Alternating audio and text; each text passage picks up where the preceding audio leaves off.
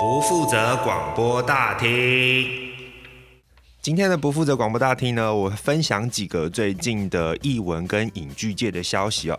首先，恭喜我们的《航海王》剧场版《红发歌姬 Red》在八月六号的时候上映，在上礼拜八月二十六号已经正式在日本已经破百亿了。它打破了《名侦探柯南：万圣节的新娘》九十二点六亿的日本的票房，它现在已经破百亿了，非常厉害。而其中呢，里面的歌姬阿斗啊，唱了三首歌，更是在日本的 Billboard 的榜直接霸榜，直接前三名都是他的歌，新时代、逆光啊，我是最强，三首歌直接霸榜。所以大家如果喜欢航海王的朋友呢，那希望可以在抽空在台湾啊，台湾有上映，有时间也可以去看一下。再来第二个呢，是我们的传统艺术中心的 Podcast 节目《生动传艺》。去年呢，他们也已经推出了 Podcast 节目，那今年呢，从八月五日起。他其实也已经更新了非常多的生动传艺节目，他从隔周五的上线全新集数，今年呢推出了很多的邀请对象，比如说廖琼之歌仔戏传习计划、结义生王台玲、简玉婷、洪婉然古典布袋戏团的吴荣昌团长啦，或是微笑念歌团团长楚建志等等的。那他们会分享很多的传统艺术各领域的表演故事，所以喜欢这些传统艺术的这些朋友们、听众朋友们，也可以去搜寻一下“生动传艺”。那他们会分享很多很多有趣的，然后或者是一些传统艺术的相关的话题，让你们呢可以在观赏传统表演的艺术的时候，也可以透过一些深入浅出的故事吧，然后可以让自己看出门道，然后也可以看出自己的乐趣。第三个消息呢，是 Netflix 九月上架的新节目、新电影、新卡通、新戏剧。它终于要把我人生中最喜欢的一部华语电影《让子弹飞》终于要在 Netflix 上面上架了。同一时间呢，还有另外一部电影是《消失的子弹》哦，我们的子弹双雄啊，同时要在九月上架 Netflix。《消失的子弹》是由刘青云跟谢霆锋主演的，那也是一部悬疑推理，然后同时结合中国那个时候当代的那种。年代感的那种警探氛围，然后那让子弹飞不用讲了，是大家心目中的一些电影神作。九月就会上架，大家也千万要把握机会，好好的去看哦啊！如果没买 Netflix，如果喜欢的话，哎，可以跟朋友借个账号来看一下。再来第四个 part 呢，是我们的戏剧部分。国家戏剧院呢，将在十月重磅推出一部戏，叫做《Q 歌舞伎之夜》。这一部戏哪里特别呢？那因为它是由鬼才导演野田秀树结合了经典的莎剧，还有不朽的摇滚乐，推出了一个应该说是史诗巨作吧。尤其呢，这部剧作里面还有很多的梦幻卡司哦，像是日剧女神松隆子。实力派演员上川龙也啦，以及我们近年来可能看一些日剧啊，或是日本的电影，很常注意到的影视演员广濑铃，还有志尊淳这些人联手登场。所以十月呢，如果大家想要看的话，好好关注我们国家两厅院的售票系统。因为呢，从九月一号开始起呢，我们的两厅院会员就可以开始购票了。其他的观众呢，想要购票的话，九月八号中午十二点就会开始贩售了，赶快加入追踪一下。以上呢，就是这一次的不负责广播大厅，欢迎继续左转我们的谈心室喽。今晚你想聊些什么呢？影剧时事、感情运势，或者来场无厘头的游戏？欢迎进入一诺的不负责谈心室。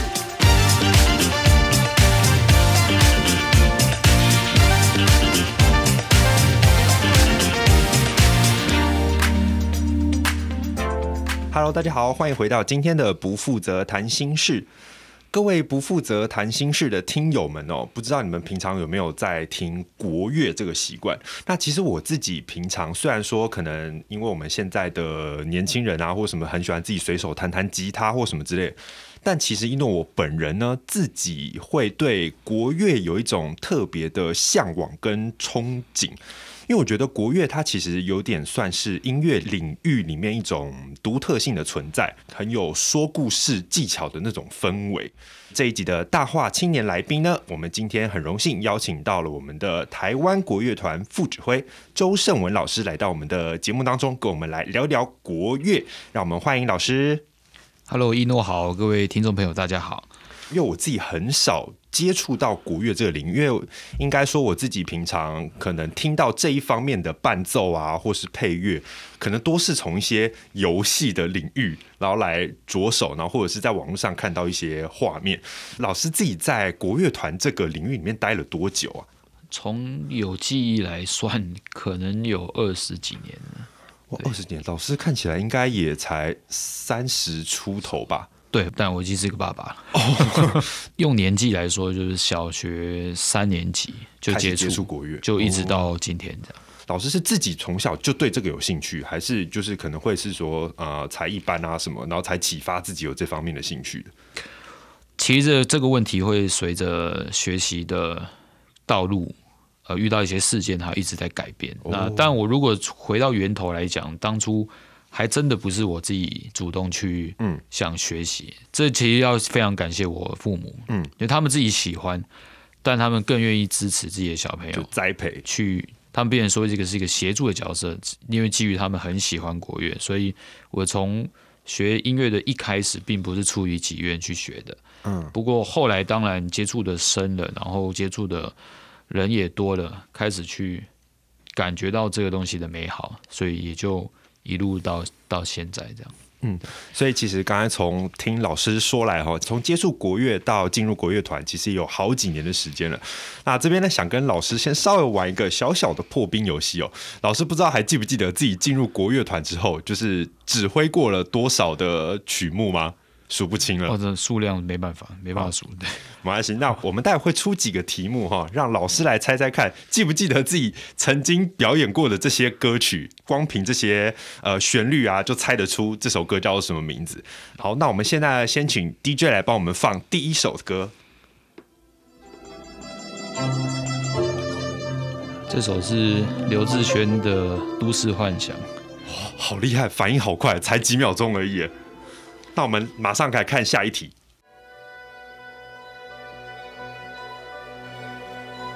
这首是呃，今天要介绍这马街情书里面一段音乐，对，非常好，OK，谢谢谢谢谢谢谢我们的 DJ 大哥。所以老师的反应，其实我觉得就像我们这种有学音乐的人啊，我自己不算啦，那种有学音乐的人，其实都会对这种呃旋律的东西，可能都有点在刻在我们自己脑袋的记忆里面，然后反应也非常的快哦。那盖老师有提到，我们今天的其实要聊的一个主题呢，就是我们的马街情书，这是台湾国乐团即将在我们九月做的一个演出，新的表演。那这一次呢，有一个比较特别的地方，是因为我有听说过，他们这次结合了歌仔戏，然后还有歌剧，甚至音乐剧的形式。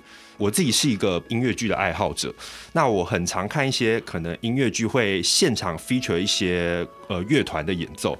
那我们很常看到说是表演的那个乐团是在舞台的下面会有一个配置，然后上面就演他们的戏，现场伴奏。那可是因为我看到可能国乐团试出了一些剧照，哎，里面的一些演员其实就是演奏老师。这一次的这样的结合是要怎么做这些表演？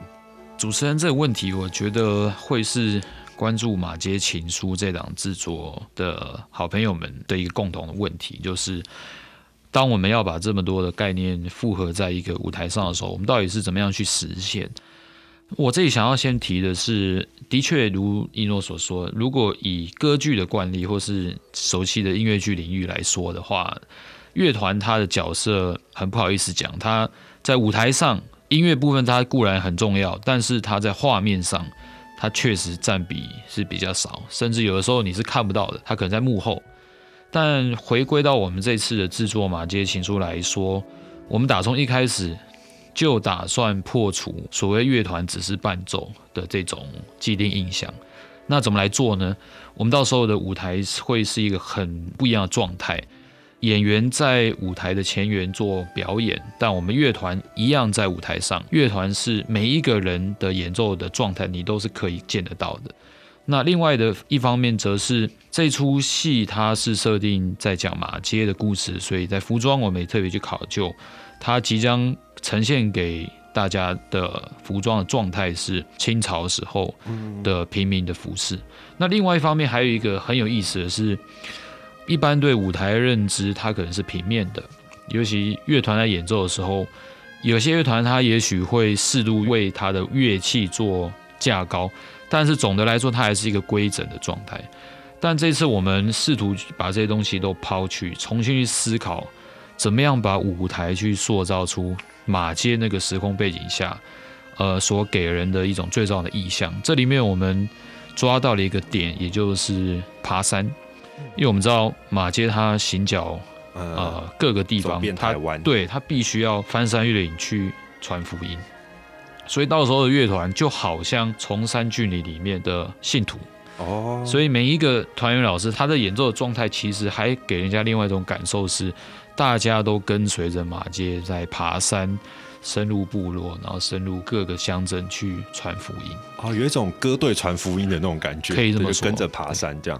所以说，乐团这一次他们的成员要担任演员，他们自己平常是有演过戏的吗？还是这有什么需要特别训练或者什么样的方式？对团员来做戏剧演出，他们自己过去有没有戏剧演出经历？这个我不敢说。嗯，但我可以肯定的事情是在乐团方面，尤其是乐团制作的节目，嗯，需要请团员去担任一部分的戏剧演出。以分量来说，这一次音乐会恐怕是空前的。对啊，这里面最大最大的挑战，我可以分享的有两点。第一点是因为剧情的需要。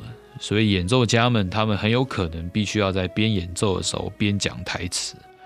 那这一个其实已经是一个很困难的事情。哎，对，那好像你的脑袋要切成两个，对，就左右互搏。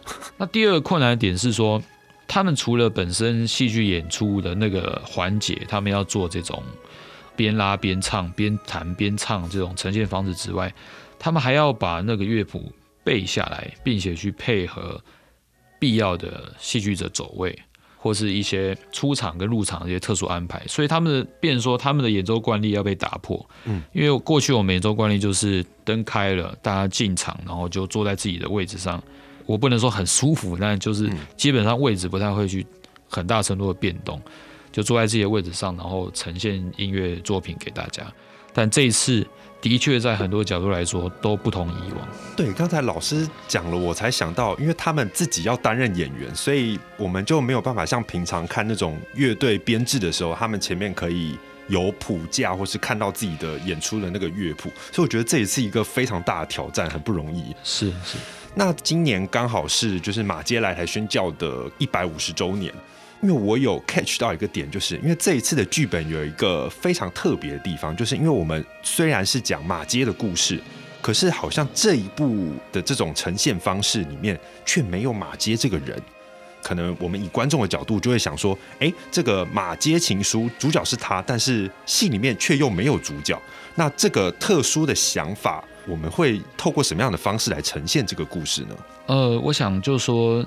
研究马街开始成为显学之后，其实不管是学术性的文章，或是呃在艺术界对于马街的各种呃传记式的的现场呈现是不在少数。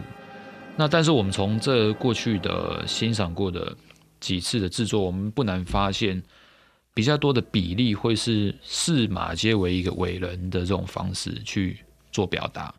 那当然有一些他他们就会选择马街就是在舞台上有第一人称的对白，嗯，去讲他自己的故事。那这次在编剧师傅方老师他的巧思之下呢，他借用了不同的视角。那这个不同视角包含了几个马街身边最亲近的人，嗯，比方说他的太太张聪明，对，他的信徒，那同时也是一位长者叫陈塔嫂，还有他的女儿谢以丽。嗯，还有他的信徒柯九，就这些人跟他跟马街是息息相关。他变成说，透过这些人他所讲述的故事，去完整出大家对马街的看法。所以我，我我我这边可以有一个小小我这个人的一个结论，就是说，嗯，我们认识一个人，其实未必一定要只 focus 在他的身上。啊，我们可以从他旁边的人怎么看他。其实这个角度，有的时候反而是更亲近的。反而是更真实，也也许也会让大家认识到你可能过去所不知道的马杰。可以理解这个感觉，因为就像我们呃可能会听闻过一个人，然后他有什么样的刻画，就是像可能听众朋友们不认识一诺，但是可能都知道说，哎，一诺是一个很喜欢拍照的人，很喜欢听音乐剧的人，然后慢慢浮现说，这个人可能应该会是一个什么样的形象。所以，我们也可以透过这一次的演出，就是有一种用另外第三人称的角度，可能口语或者是一些戏剧的表达，或是音乐的演奏。来去让我们认识马街这个人，然后去接触他，去了解他这一些行脚的过程。其实我们很多人都知道马街行脚的故事，可能有很多碰到一些困难或是一些挫折的地方。因为像是就我所知，就是可能会有一些呃质疑他啊，甚至或或一些什么东西之类的东西，然后会让他遭受到很大的挫折。那像这一些，比如说他的这些经历里面困难的一些部分，那在这一次跟国乐团的结合上面，有没有什么在音乐上面的安排，结合这些故事上面巧思的地方吗？好的，我我这边可以提两个很有意思的点，届时观众朋友会很清楚的感受。那一个是他的婚姻，因为我们知道马街他是一位加拿大人，对，那他也不是一个。呃，一般的加拿大人，他是加拿大长老教会的第一批海外宣教士，所以可想而知，对他的家乡来说，他是被赋予重任。我们用一个比较世俗的眼光来看，我相信他的家乡的乡亲父老对他寄予厚望，而且对于结婚这种事情是会有门当户对的这样的感觉。那不可讳言的，在呃，马偕的婚姻，也就是跟他的太太张聪明结为连理的这个过程，两边都有很大的反对声浪。那张聪明，我们知道她是生活在五谷的一个平民女性，对，再加上她的年纪其实很小，她年年年纪跟马杰有一段差距，所以乐团的演奏，或者是说呃，届时演员在讲这个马杰跟张聪明结为连理的这段故事的时候，你就会感觉那个音乐很深刻的带出张聪明他要坐上轿子前的那种忐忑的那种问号。因为我们从一些史料可以看到，张聪明在当时候，我们知道当时候这个汉人社会里面，尤其是父亲在结婚这个事情上面是可以替女儿做决定的。那个时候还是在清代的社会还是。不过张聪明那个时候因为马街的鼓励。他就自己写了一个文件，他里面就写说：“是我自愿，我愿意跟马杰呃马对。嗯”那这个环节我觉得非常非常动人，而且届时在我们剧情里面也能够看得到，音乐部分也能听得到这种踌躇，但是他内心是坚毅的这种感觉。听起来好令人好奇，因为我们其实自己每个人对于一种情绪或是剧情上面的。呃，一种投射表达的想法可能都会不一样。那这一次呢，透过表演结合音乐的形式，然后却要呃用音乐来带大家走入这种里面演员的一些心境啊，这种呈现。那可是这一次这个故事，马街横跨了这一百五十年哦。我其实有点想，就是代表我们一些小听众啊，因为我们都很好奇这些故事。这么长的一个时间线，你们会选择什么样的故事、什么时间的节点来当做这一次剧本的发想？有趣的，可以让我们先稍微知道一点点吗？这出音乐剧场，它在时间设计上还是有一个很清楚的脉络，但是它会蕴含一些穿越的成分。那这穿越的成分是怎么样做的呢？因为我们知道，在几年前，嗯、呃，《马街日记》有被出版，对，那。也掀起了一个马街学的一个风潮，这样子。那这个马马街日记毕竟是他本人自己在台三十年的亲笔所写的，嗯，所以里面基本上就陈述的是他第一人称的事实。那这一次我们在马街情书的制作里面呢，我们还也会借用了当时候马街日记里面一些重要事件的文字。那这些文字到时候会透过多媒体。去呈现给观众朋友。那这些除了是我们可以看到马街的日记的原文之外，它上面的日期也能够去界定我们现在讲的是马街哪一个阶段的故事。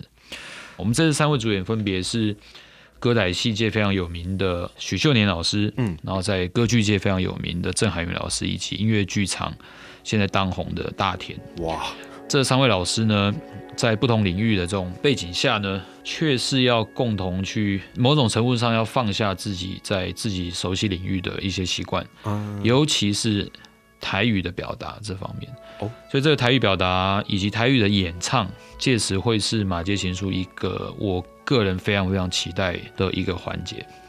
这一次的演戏除了台语之外，是不是也有英文？有的，因为马杰他的加拿大人身份，嗯、那再加上他的基督教信仰背景，里面作曲家也引用了类似于基督教圣颂的音乐素材。我刚刚还还漏讲一点，嗯、我们我们 NCO 的老师们除了要参与戏剧演出之外，在导演以及编剧的这个巧思下呢，还会有一群老师，他在某一个时间点，他会。组成一个临时合唱团，然后这个合唱团会在大家看不见的地方去演唱，就突然发出声音，远方的声音，这样，对对对对。那这个就有点去还原当时候马街在带他的信众们一起唱圣歌的这种场面，对。所以这是一种有特殊的音乐呈现，然后特殊的音乐表演方式。那有没有？毕竟是国乐团嘛，有没有什么特殊的乐器来呈现这一次的特色吗？我觉得这是一个很好问题，因为。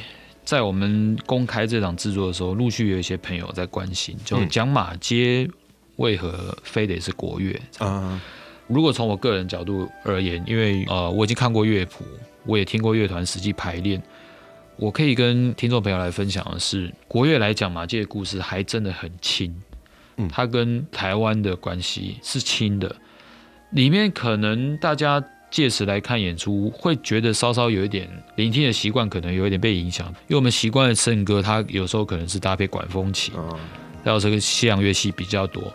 单从文化的角度来看，其实的确马街那时候他的西洋文化，我们用台湾的乐器、国乐器去讲一个西洋人的故事，其实这样看它就不违和。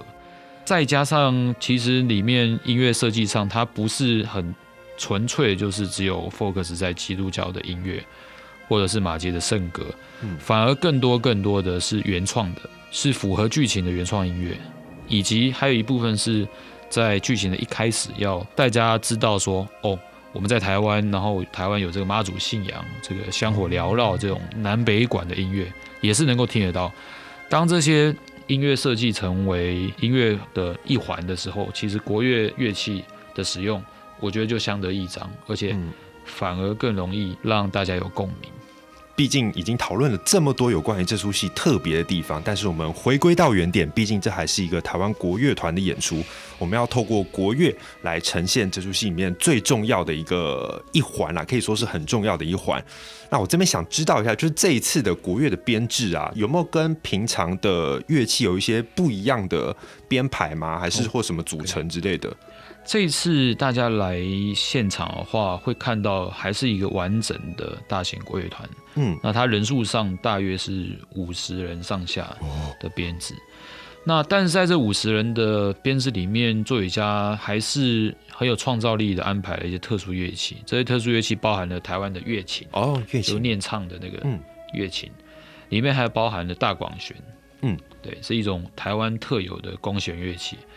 那里面还会有近似于南管的演奏方式，那还会有北管的这种唢呐非常高亢的这个乐段。嗯，我觉得作曲家当他在写马街在台湾这概念的故事的时候，他还是没有忘记的我们自己本来就有的东西。那这些到时候在音乐里面都能够被清楚地辨识到。老师刚才帮我 cue 了一个非常好的 cue 点呢，因为其实刚才老师呢提到了很多这一次表演中可能会用到一些特殊的一些乐器的编制。那接下来呢，我们就到了我们小小的娱乐时间，我们来让我们的老师跟我们的听众呢都可以参与一些小小的互动环节。这个 part 呢，我想要让大家来猜猜看，接下来听到的这些音乐里面陆续用到了哪些国乐？当然，老师听的时候呢，可以直接就把你听到的那些乐器当下就直接讲出来，让我们知道一下，就是真正专业的跟我们这些音乐盲包啊，可能只听得出来说，哦，这应该是啊胡琴吧？啊胡琴还不知道是二胡还是什么之类的。我们现在就来请我们的 DJ 先播我们的。第一题，然后让老师把听到的一些乐器跟我们的听众朋友分享一下。这里开始的是笙，哦，笙笙的声音，我们可以听到它是同时吹好几个音的，嗯，它是可以吹和弦的。后面那个噔噔噔噔噔，那个是？弹拨乐他们在轮音的时候会有这样的音色的特征。哦，对，所以这也是国乐团的其中一个编制，是是一个常态的，弹拨是一个大家族。这也是笙的，哦，这也是笙的传统笙的一个特殊技法，它可以有滑奏。哦，它跟前面很不像哎。对。哦。所以这主要这一段都是弹拨跟笙的表演。弹拨做一个衬底的长音，然后笙是一个独奏乐器，这样子。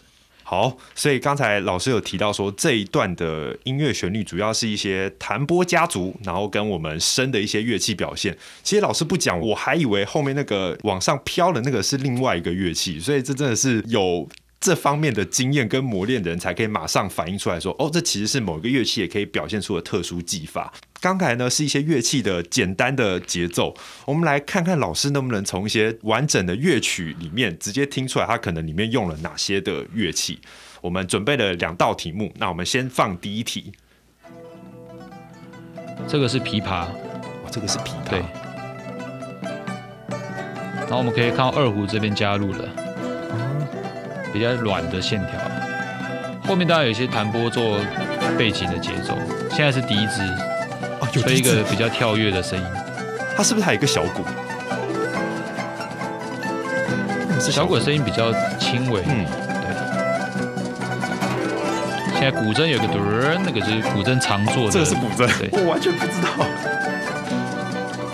然后声有一个哒哒个哒哒个哒在伴奏。哇，好厉害哦！对我们这种人来讲，我主要只听得出二胡，因为像我自己，我就不太会分什么是乐琴，什么是琵琶，因为看起来好像都是这样子拿起来的。他们的音色有什么差别吗？国乐团常用的弹拨乐器，仔细听，他们彼此差别是蛮大的。那那从视觉上已经有差别，嗯，那听觉上。如如果喜欢的话，进一步再听。那其实他们各自是蛮悬殊的哦，了解。音色是蛮悬殊的。好的，那我们的最后一题呢？其实它有点像是我个人的私心，因为我其实自己有玩一款游戏，它是以那种国乐风的配乐而出名的。我们这一次是刚好是什么马街的一百五十周年，然后刚好前几年的这款游戏的二十五周年，办了一个公开的演出纪念，然后他用的是国乐的编制。那我在那个影片下面查了很久，想知道说有没有人讲说，哎，里面这个编制有哪些乐器，但是都没有人讲。我想说这次刚好趁着这个机会，老师来帮我解惑一下，这一段音乐里面大概有哪一些的乐器，可能跟刚才前面的差不多，但是我特别想要了解一下，因为我对这段音乐非常的喜欢这种古风的感觉。这个是古筝，这是古筝，对。然后后面有一个比较是电脑音效的处理，像这是琵琶。然后后面有一个衬底的扬琴，对。我完全没听到扬琴。像这个比较是西洋的小提琴，这倒不是国乐，对。啊，有小提琴。这是笛子的声音。笛子有分吗？笛子有分长或短，它音高就有区别。那笛子在国乐里面的编制算是什么类？它是吹管乐器，吹管的常用乐器。对，应该还是笛子对。他这里也教了箫，就箫跟笛的音色，箫比较醇厚一点。箫是直吹的那一种哦。然后这边有中国大鼓。开始中国大做一些节奏，有些卡卡那个就是鼓边才做得出来的。它是不是有两种鼓？一个是定音鼓，啊，就西洋定音鼓。哦，不过它的弦乐还是小提琴啊，所以它其实是有小小提琴的编制在里面。它是一个混合的编制。哦，他刚才那最后那个是箫，箫，箫经常在做的。解惑了，解惑了！感谢老师，他只帮我听这一小段，就解惑了那种雅虎奇摩知识家都听不出来的答案，好不好？我很想要透过这个小游戏，让大家可以稍微有一点点那么喜欢，或者是想要了解一下国乐的这种乐器编制的感觉，因为可能大家听很多什么西洋弦乐，或是自己玩一些吉他，但是其实这一方面的一些乐器独特的故事性也是存在的。趁这个机会，我们想请老师来帮我们推荐一首这一次马街情书里面可能会演出的乐曲，我们让听众朋友欣赏这首歌之外，他们也可以自己回去听听看这个编制里面有哪些乐器出现在这首歌里面呢？老师可不可以帮我们推荐一首歌吗？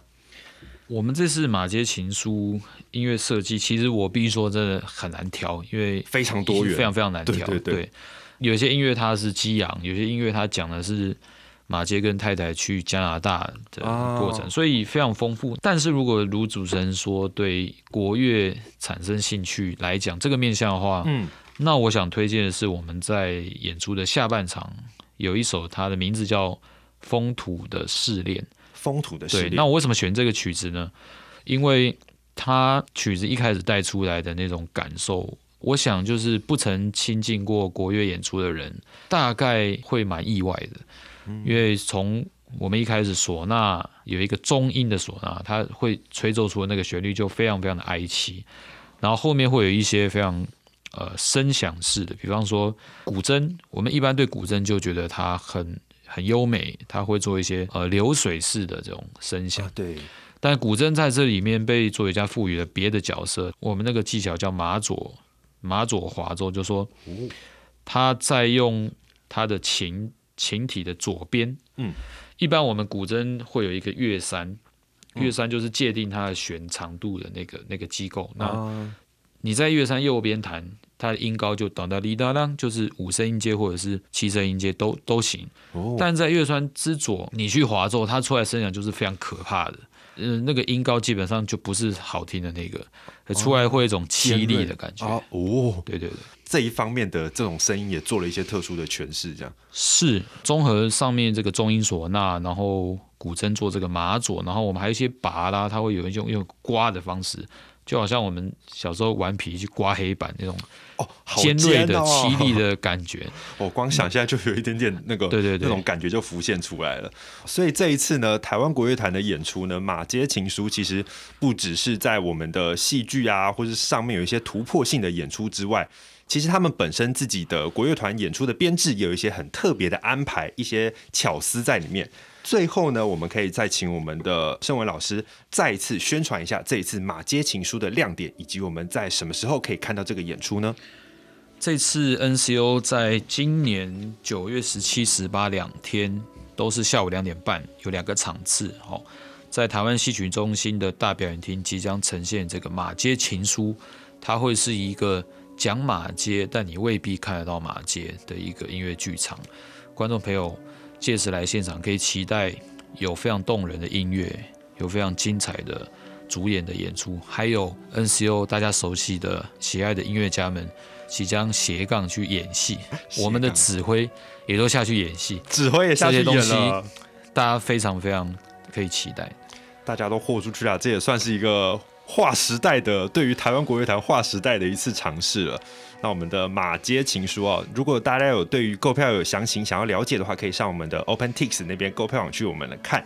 非常感谢我们这一次的盛文老师来上我们的不负责谈心室，跟我们分享马街情书的表演以及一些国乐的小知识。那最后呢，就如老师讲了，我们来把我们的风土的失恋这首音乐带给大家来做一个收尾。